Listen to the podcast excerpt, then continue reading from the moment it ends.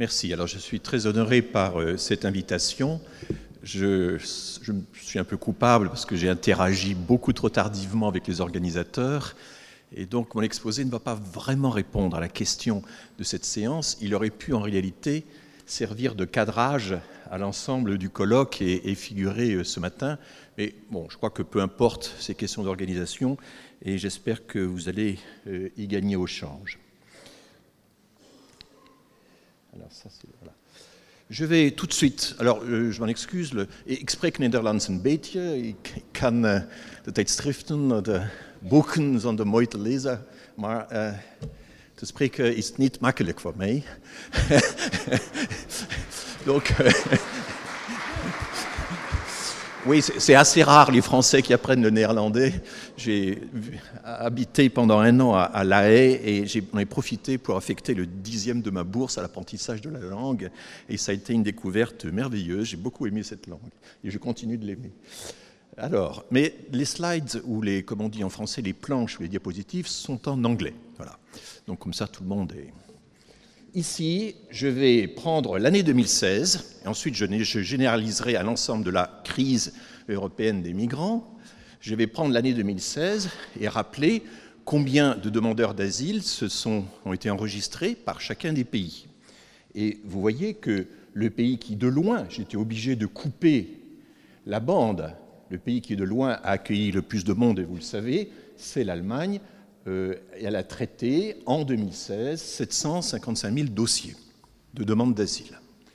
Et elle en a accepté à peu près 430 000, un taux de presque 60% La France vient derrière, mais très très loin derrière, par le nombre, de euh, dossiers traités, et elle en a accepté une proportion beaucoup plus faible.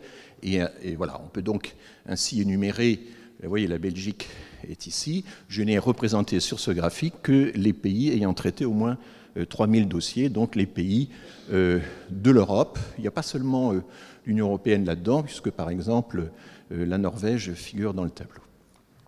Maintenant, évidemment, ça n'a pas beaucoup de sens, une statistique comme celle-là. Ça n'a même aucun sens, parce que tous ces pays ont des tailles très différentes. Et il faut donc, en réalité, pour essayer de mesurer l'effort euh, qu'a représenté l'accueil ou le traitement des demandes d'asile entre tous ces pays d'Europe, il faut tenir compte de la population des pays. Il faut faire une statistique per capita ou par tête, ou par exemple, on va prendre bien, le nombre de personnes euh, de dossiers traités ou le nombre de décisions positives qui ont été prises par million d'habitants, par million d'habitants du pays hôte. Et voilà ce que ça donne pour l'année 2016. Donc, j'ai représenté à gauche les pays euh, qui sont en haut du tableau, à droite les pays qui sont au bas du tableau pour que tout ceci reste de taille lisible. Et vous voyez que dans cette année 2016, quand on réunit les décisions positives en faveur des demandeurs d'asile, que ce soit la première instance ou la deuxième instance, que ce soit la Convention de Genève ou euh, les, diverses formes de protection subsidiaire qui sont moins durables, qui vont représenter sur l'ensemble de la crise, qu'on la connaît pour l'instant, plus de la moitié. Hein, la Convention de Genève, c'est à peine la moitié des, des, protections accordées en Europe. Eh bien, qu'est-ce qu'on obtient quand on prend tout, si vous voulez, au maximum? C'est la Suède qui est en tête du tableau. Elle a accordé 7000, plus de 7000 euh, décisions positives donc protection euh, pour un million d'habitants. Suivi de l'Allemagne, 5400, de l'Autriche, etc. Et vous voyez que dans ces pays relativement riches, on va revenir sur cette question, Suède, Allemagne, Autriche, Norvège, euh, Suisse, etc., s'intercalent Malte et Chypre, ça c'est l'effet Dublin, hein, typique. Les îles-États euh, sont exposés en première ligne, et finalement, du coup, à cause de ces règlements de Dublin qui, au lieu de réduire les écarts d'exposition géographique à l'immigration, les creusent. Ça, c'est le grand problème de Dublin, c'est que ça creuse les écarts au sein de l'Europe au lieu de les réduire. C'est rien que pour ça, ça mériterait d'être revu. Alors, on arrive à la moyenne européenne, qui est donc de 1400, face aux 7000 ou aux 5400 de la, de la Suède. La Belgique est à peu près à la moyenne européenne. Vous êtes à la moyenne européenne. Et la France est très très bas dans le classement. La France est au 17e rang du nombre de demandeurs d'asile qui ont reçu une protection par million d'habitants. Et quand j'explique ça à mes compatriotes, je rencontre une crédulité totale, c'est quelque chose qui, qui va totalement à l'encontre du discours, du débat public. Nous sommes, et je me souviens d'un ministre de Nicolas Sarkozy, M. Besson, qui le répétait tout le temps, mais ça a été encore redit récemment, on se considère comme un des pays les plus euh, généreux en matière d'asile, parce que on, prend le, tableau précédent, on dit nous sommes le deuxième pays, juste après l'Allemagne, par le nombre de demandes reçues. Ben oui, mais on a 67 millions d'habitants. Euh, c'est quand même la moindre des choses qu'un pays plus peuplé, évidemment proportionnellement, euh, accueille plus de, migrants. Donc la France est au 17e rang. Alors vous allez me dire, euh, la Grande-Bretagne fait encore pire. Elle est à la moitié, nous sommes à la moitié de la moyenne, européenne et le Royaume-Uni est à la moitié de la moitié. C'est vraiment très très bas. Euh, et ensuite, qu'y a-t-il? Alors il faut expliquer un petit peu un certain nombre de positions, mais ce que je vais faire, je vais en fait tout de suite aller à la moyenne des années 2015, 2016 et 2017. Comme ça, pour vous donner un peu une synthèse sur... Alors, bon, la représentation graphique a à peine changé. Quand on prend l'ensemble de ces trois années et qu'on regarde la, euh, donc le, résultat pour chaque année en moyenne sur ces trois années, donc euh, le classement ben, est à peu près celui que vous connaissez déjà. Évidemment, les chiffres ont baissé en moyenne. La moyenne européenne n'est plus à 1400, mais, à 1000, à 1000 parce que euh, l'année 2017 a déjà été évidemment une baisse, euh, l'année d'une baisse importante dans le nombre de décisions positives. Enfin, vous voyez la distribution. La France est au 13e ou 14e, oui, 16e rang, quelque chose comme ça.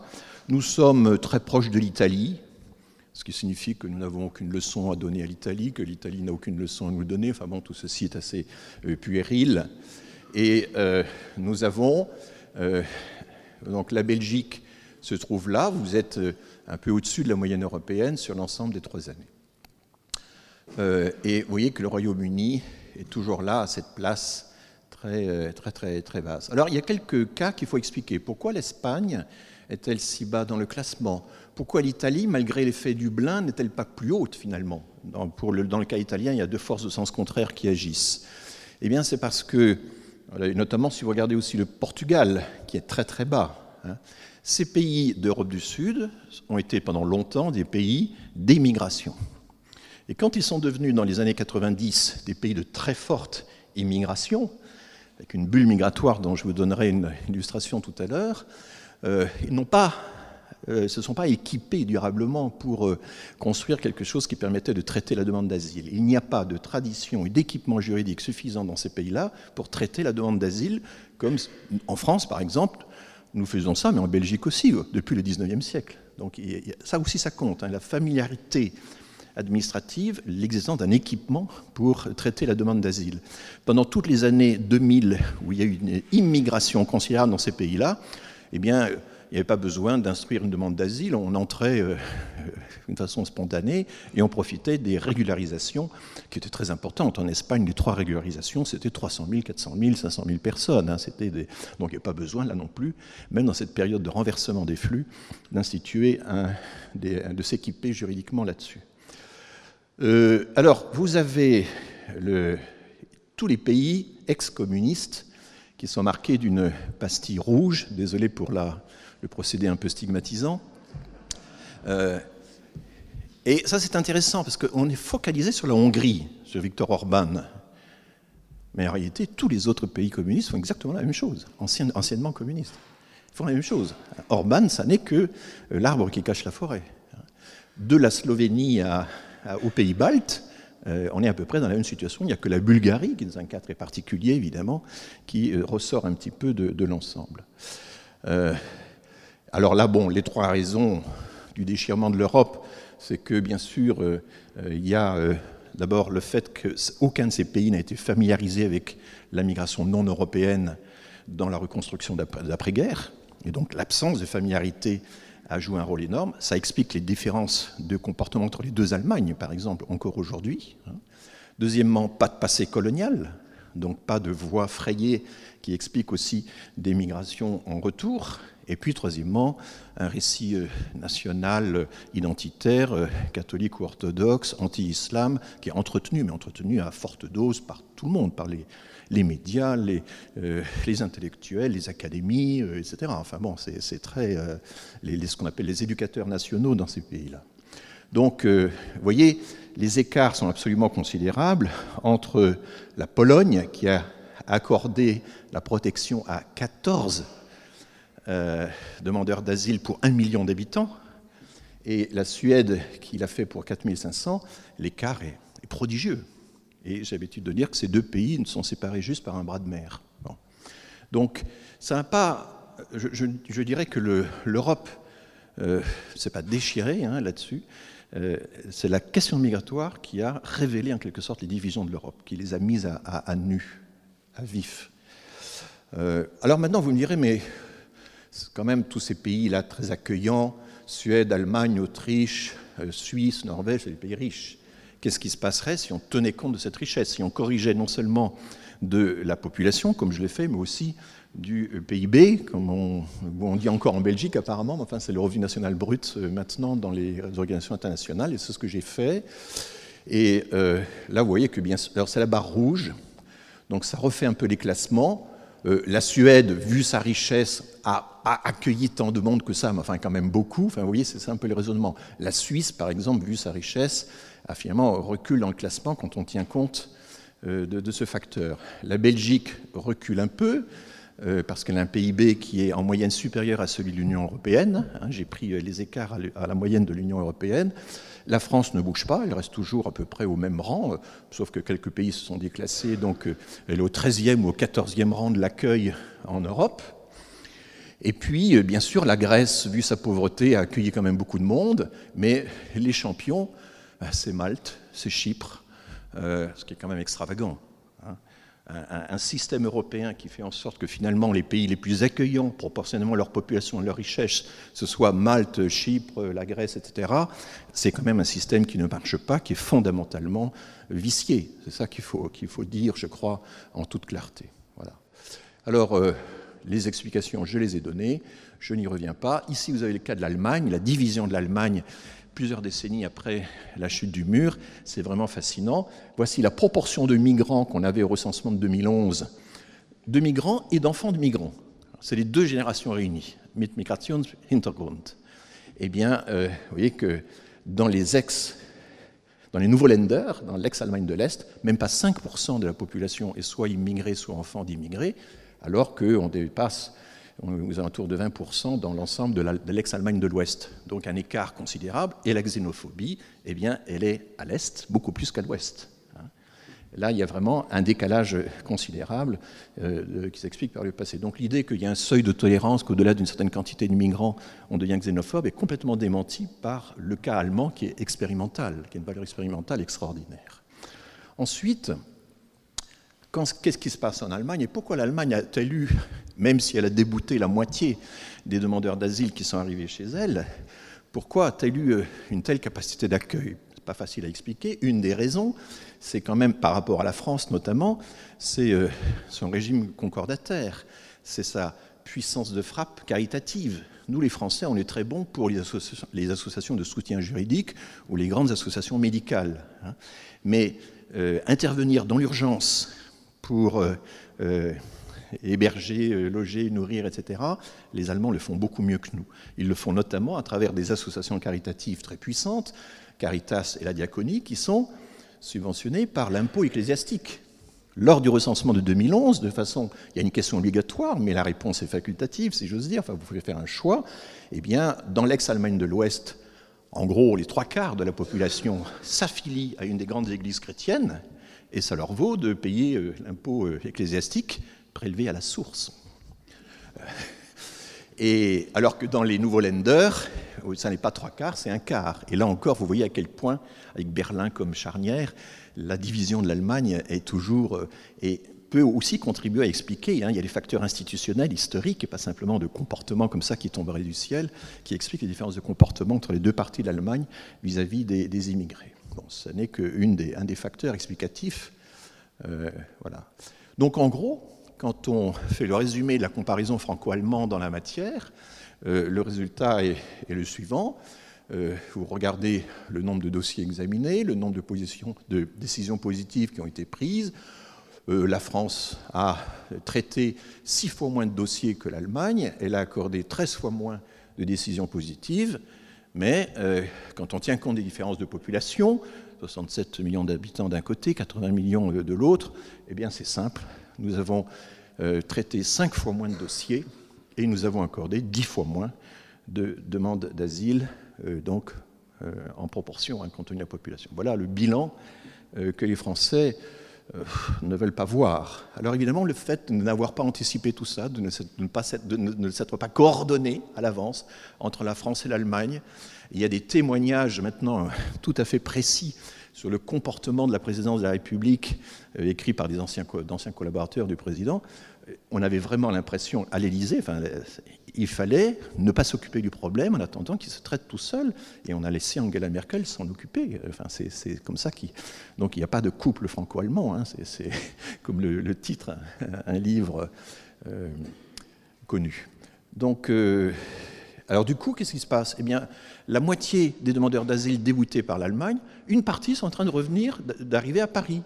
Les gens qui sont à la porte de la chapelle à Paris, parfois ont passé un an et demi ou deux ans en Allemagne, certains avaient déjà eu le temps d'apprendre l'allemand.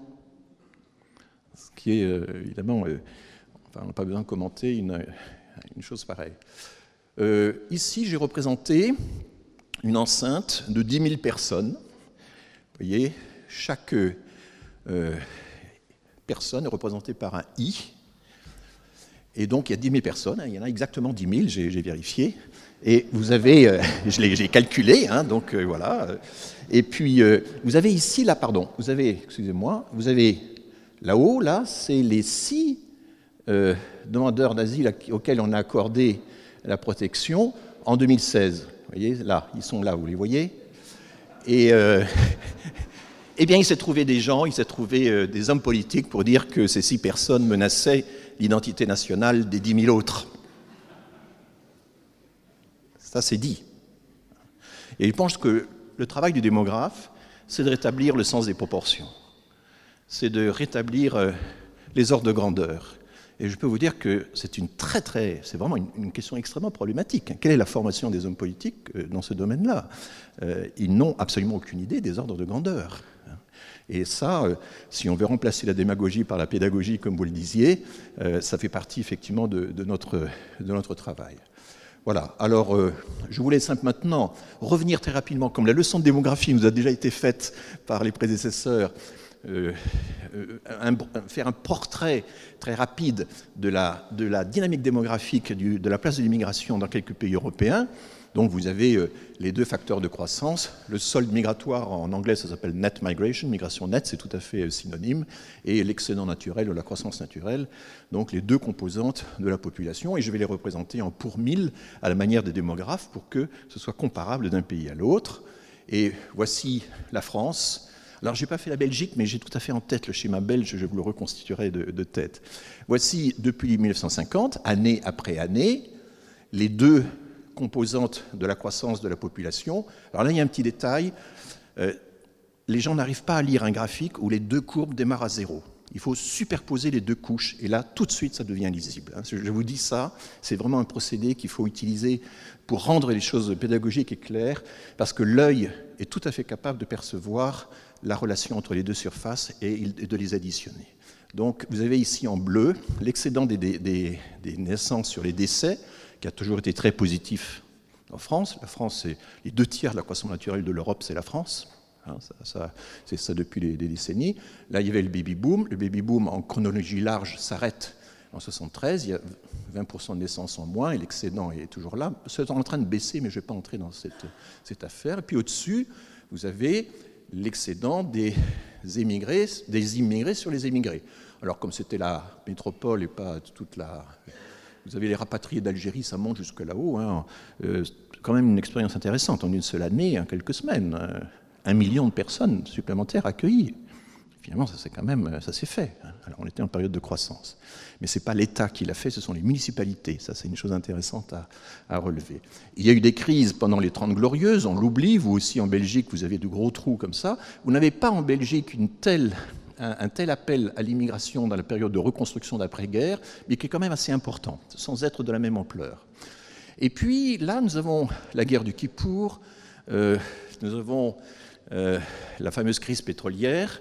En euh, quelques mois, les prix du pétrole sont multipliés par quatre et les gouvernements ont peur, et l'Allemagne d'abord, en 1973, la France ensuite, décide de mettre fin à la migration de travail, de, de stopper l'immigration directe des travailleurs, si bien qu'il va y avoir une immigration ils vont se présenter aussi sur le marché du travail, mais essentiellement de regroupements familiales, d'étudiants, euh, de demandeurs d'asile, etc., avec des fluctuations qui vont euh, beaucoup attirer l'attention, mais qui finalement sont relativement euh, stables. Et puis ça, c'est le solde qui inclut aussi les mouvements des nationaux, c'est tout le problème avec des, discussions sur le fait qu'on a de plus en plus d'étudiants français qui vont à l'étranger, qui dissimulent donc un solde des étrangers qui, lui, est plus important. Bon.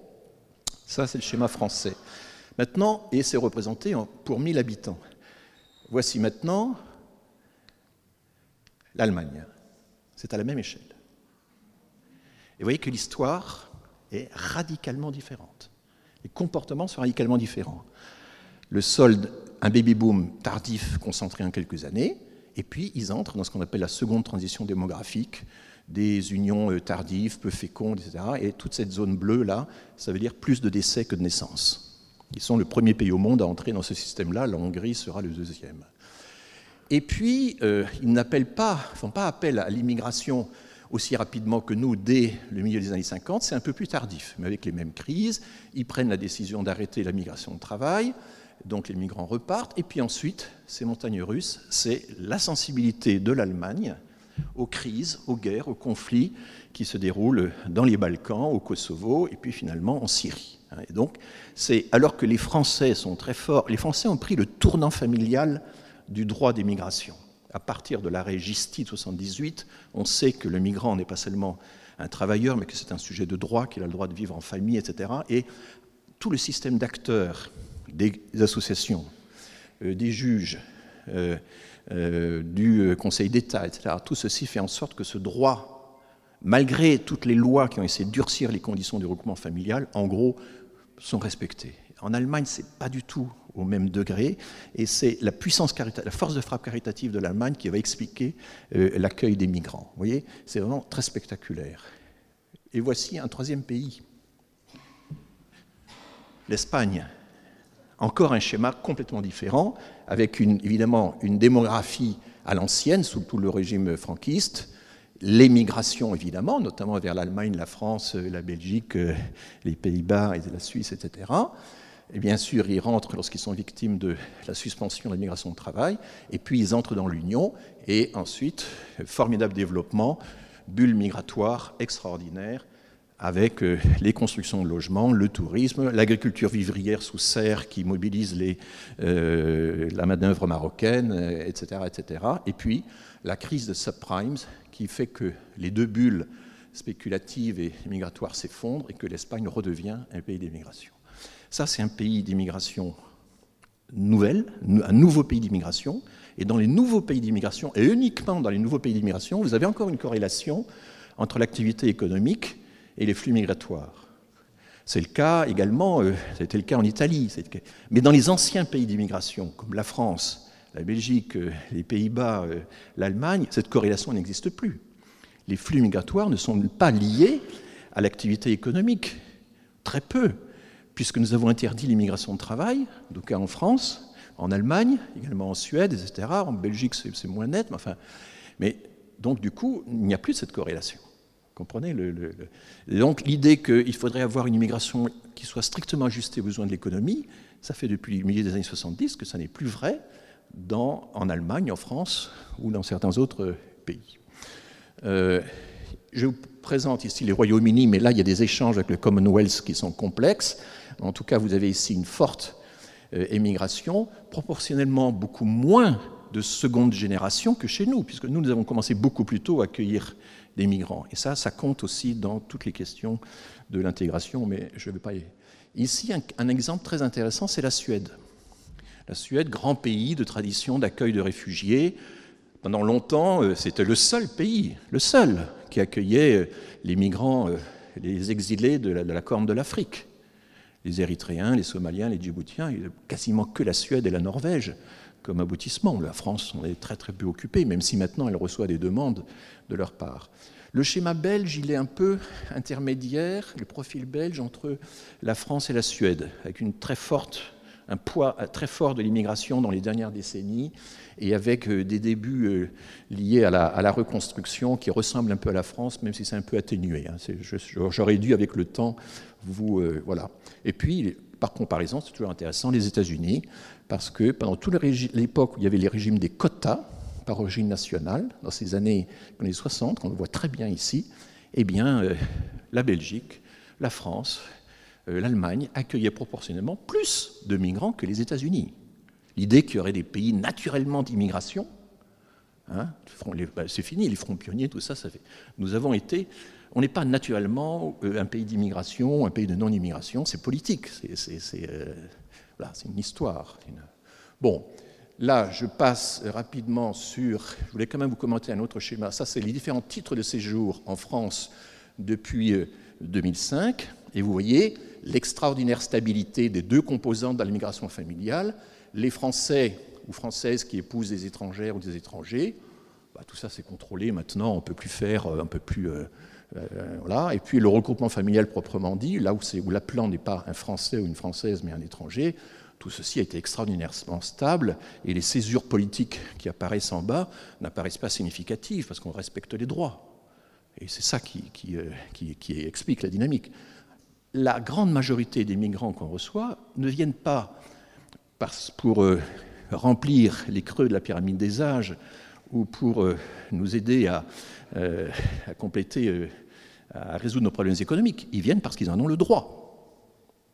C'est ça l'essentiel des, flux qui alimentent le. Et vous avez un, chercheur américain, James, Holyfield, qui a analysé ceci. Comment se répartissent les migrations entre l'immigration interest-based, ou euh, based, liée aux intérêts de l'économie, ou euh, rights-based, qui est liée aux droits. Et les, et...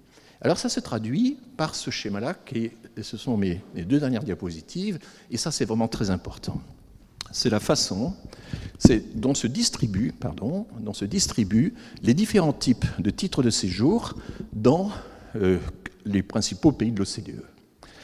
Vous voyez qu'ici en haut, vous avez le Canada, l'Australie, la Nouvelle-Zélande, et que ces pays-là ont donc des systèmes de sélection, des systèmes à points. Ils soumettent les candidats à l'immigration, à une sorte de concours, de concours de capital humain, où vous avez l'éducation, les professions, enfin l'expérience professionnelle, la maîtrise des langues, enfin ces choses-là. Et vous voyez que, en gros, 25-26% des immigrants sont sélectionnés en tant que travailleurs, et on prend tout de suite leur famille. Ce n'est pas du regroupement familial, c'est de la famille que l'on prend tout de suite avec eux. Hein. Quand on additionne ces deux couches, pardon, quand on additionne ces deux couches, ça fait plus de 50%. Plus de 50% des migrants accueillis par ces pays-là sont des, travailleurs sélectionnés avec leur famille. il y a aussi du regroupement familial ex post. Décidément, j'ai un peu de mal à maîtriser cette. Voilà. Et puis ici, vous avez l'humanitaire en vert. Et puis là, vous avez la libre circulation, car il y a un accord de libre circulation entre l'Australie et la Nouvelle-Zélande. Passons ici, par exemple, à la Suède. La Suède, championne du monde de euh, de l'humanitaire. Elle a interdit la migration de travail, elle a du regroupement familial, elle a de l'humanitaire et un peu de la libre circulation avec les autres pays scandinaves. Passons à l'Allemagne. La caractéristique de l'Allemagne, c'est qu'elle n'a peu de migration de travail, elle a un peu de regroupement familial, mais pas beaucoup, comparé à la France. Elle a pas mal d'humanitaire, et ça va s'aggraver, si j'ose dire, avec la crise. Et là, les deux tiers, quasiment, de la migration qui se retrouve en Allemagne, c'est la libre circulation des Européens. C'est l'attractivité de l'Allemagne par rapport à tous les pays européens. L'Allemagne est de loin le pays qui attire le plus les autres Européens euh, par rapport à euh, au, reste de l'immigration. Et alors la Suisse fait encore plus, mais bon, c'est un cas un peu particulier. Et vous voyez que la France, ici, elle n'a même pas 10% de travailleurs, elle a beaucoup de regroupements familiales, c'est une de nos grandes spécialités, notamment à cause de tout le système d'acteurs juridiques qui y veille, très peu d'humanitaires, et sa, sa libre circulation, c'est un tiers et pas deux tiers. Voilà. Et on pourrait ainsi parcourir tous ces pays-là. Et ça, c'est vraiment, ce tableau-là, c'est l'OCDE qui, qui, le trace depuis quelques années, mais les graphiques de l'OCDE sont illisibles et mon travail, ça consiste à vous rendre ceci palpable. Et je termine sur cette dernière diapositive. C'est la même chose, mais j'ai donné à chaque bande une épaisseur proportionnelle aux effectifs. Parce que le Luxembourg, c'est quand même pas, ça compte pas autant que les États-Unis. Hein. Donc, Luxembourg, il est là, mais enfin, il disparaît dans l'épaisseur du trait. Et là, vous voyez l'Allemagne, vous voyez les États-Unis. Alors, les États-Unis, c'est quoi? Dans le monde occidental, les États-Unis, c'est le grand pays du regroupement familial. C'est le pays qui attire le plus de regroupement familial au monde. Les hispaniques, les asiatiques, fondamentalement.